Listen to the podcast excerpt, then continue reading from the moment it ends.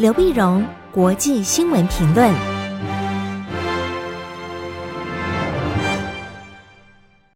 各位听众朋友，大家好，我是台北东吴大学政治系教授刘碧荣，今天为你回顾上礼拜重要的国际新闻呢。第一个，我们先看日本的情势。日本首相安倍晋三在上个礼拜五正宣布呢，那么因为受到溃疡性肠炎的这个困扰，所以他决定要辞职。正式结束了安倍时代。那么安倍时代呢？安倍晋三呢？他执政了。那么从他二零一二年上来，那么到现在总共连续执政两千七百九十九天，是那么在明治维新以来啊，在位历代最久的时间最久的日本首相。那安倍晋三在两千七百九十九天的连续执政的这个过程中呢，当然你说上一次执政，上一次他担任首相时间比较短，那真正的成就都在这一次二零一二年之后啊。二年之后，我们大家印印象最清楚的就是所谓的安倍经济学。安倍经济学呢，第一个呢，它当然第一个重点就是货币宽松，它就量化宽松啊，一直到负利率啊，那么整个宽松货币的政策。第二个呢，就是扩张财政支出。第三个是经济结构改革的所谓的三支箭，三箭呢，如果加上它地方创生啊，就是激励地方的经济圈，以及公共建设投资，以及强调人口和劳动力的改善啊等等，它一系列的政策呢，希望能够扩大日本的这个内需啊，那么成振兴日本的经济。那么在这个呃，到底安倍竞选有没有成功的？我们看到经济学是有日本经济是有一点起色。但是它更重要的，本来是依赖这次的东京奥运呢，能够再打一个强心针，让更刺激日本的经济。但是因为疫情的关系啊，那么让这个最后最后一个加把劲儿的这个冲劲，到后来就就叫停了。所以一般的分析就是，安倍经济学最后是不是能够成功，那看继任者他最后的那么接下来的一些努力。但是我们更注意到他的外交上的一些成功。因为他基本上，他是强调的外交跟美国的关系不错，那么他强调了那么印太战略啊，印太战略，同时呢，他是地球仪外交啊，他的整个外交绕着地球在跑，他非常强调各种区域的整合，所以他嗯，美国退出 TPP 之后呢，那么他就推出了 CPTPP，并且保留了一个空间，让日本人可以呃，让美国可以进来。那跟欧洲呢，跟欧盟也签了经济伙伴关系协定 EPA。那更重要的是呢，他努力在美国跟中国大陆之间呢维持个平衡。他加入印太战略，但是也希望能够改善跟中国的关系啊。所以一般来讲呢，他这个呃外交上的这个包括区域整合上的这个成就呢，基本上是不错的。好，那么呃，我们刚刚讲过安倍经济学的成功呢，当然还必须看到后面的继续努力。那安倍时代结束，谁可能胜出呢？那九月一号的时候啊，那么日本自民党内部就会决定他整个的时程啊，看看什么时候投票。投票呢，那么他的国会议员呢，自民党国会议员三百九十四名议员。那么三百九十亿元他们投票，那另外有四十七个州，呃，这个县都道府啊，都是他县啊、都啊、道啊、府啊，四十七个。那每一个呢有三个，有三票，所以总共是三百九十四加上四十七乘以三，总共加起来是五百三十五票。五百三十五票里面呢，选出自民党的新的总裁，做完这个安倍这个任期。那目前看起来呢？当然，几个竞争者当然是这个呃，那么菅义伟、岸田文雄、石破茂啊。那么，那当然你说这几个都是日本是浮到台面上的。你说不管是那个官方长官菅义伟啊，前的外相的岸田文雄，或者说是呃，跟这个安倍晋三老对头啊，石破茂，石破茂，那到底谁会胜出啊？但是，一般的日本的评论是这样子说：不管谁会胜出啊，短期内你说要完全改变这个安倍时候的整个政策呢，是比较难的。因为安倍呢做了这么久啊，他很多政策呢其实都呃基础都非常巩固。你完全把它颠覆掉的政策，然后强调说啊，我是新的一个时代开始，很难。那可能还要等一两年以后，我们再看看日本新的这个外交啊或者政治的走向会是个什么方向。第二个呢，我们看中国大陆的外交，在上礼拜五的时候呢，八月二十五号，八月二十五号，王毅啊，那么出访到意大利、荷兰、挪威、法国、德国，就八月二十五号到九月一号。其实这一阵子我们看到中国跟美国的外交行动非常的频繁啊，非常频繁，非常频繁的。我们看到你说，呃，王毅呢，呃，八月二十五号出去。事实上呢，呃，他的欧洲之前呢是庞毕欧，美国国务卿庞毕欧，八月十一号也到了欧洲，他到了捷克、斯洛伐尼亚、呃，奥地利、波兰。那当然这样讲起来，王毅八月二十五号时候出去访问的这个国家，比庞毕欧的国家要大啊，要到比如说法国啦、德国啦。可是呢，那么庞毕欧的王毅八月二十五号出去，庞毕欧刚回来，八月二十三号，王毅出去之前，庞毕欧又出去了。他到以色列、苏丹、巴林、阿曼、阿联酋、卡达。那王毅九月一号回访问完回来，王杰、杨洁篪，中央政治局委员啊，中共中央外事工作室主任王洁篪，九月一号也跟着出去到缅甸、到西班牙、到希腊。所以也就是说，中国跟美国之间的外交啊，那是根本就是跑马灯一样啊，非常非常的频繁，都希望巩固自己的朋友圈，都希望那么他们在国际上争取更多的支持。但是我们主要看的是王毅这一段，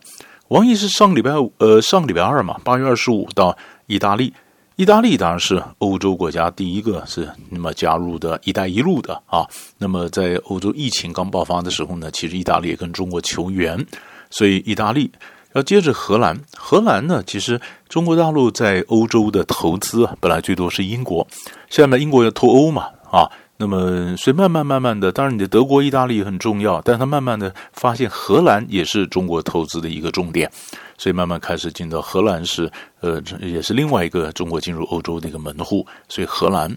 挪威呢，挪威是现在是联合国安理会的那么非常任理事国。那挪威呢？呃，当然也和中国要签自由贸易协定啊。那么当然，所以也到了挪威。那法国、德国更不用讲，是现在欧洲非常重要的、最大的这样的经济体。那这一连串的访问呢，当然是说分享抗疫的经验，当然也希望拉拢欧洲国家，不要加入到美国反中的这个阵营里面啊。那到底有没有成效啊？要有没有成效？那么，英国的一些分析家就指出啊，你可以看到表面上的是有成效，比如到哪里都会非常和乐的照片，然后你可以看到，呃，法国总统马克宏，那么他也那么接见王毅。照理说，总统对总统嘛，但是总统这是对了是外长，而虽然法国也知道王毅他也不是真正的外交决策者，但是还愿意给他这样的一个一个机会见面啊，所以当然表示这是一个外交的成功。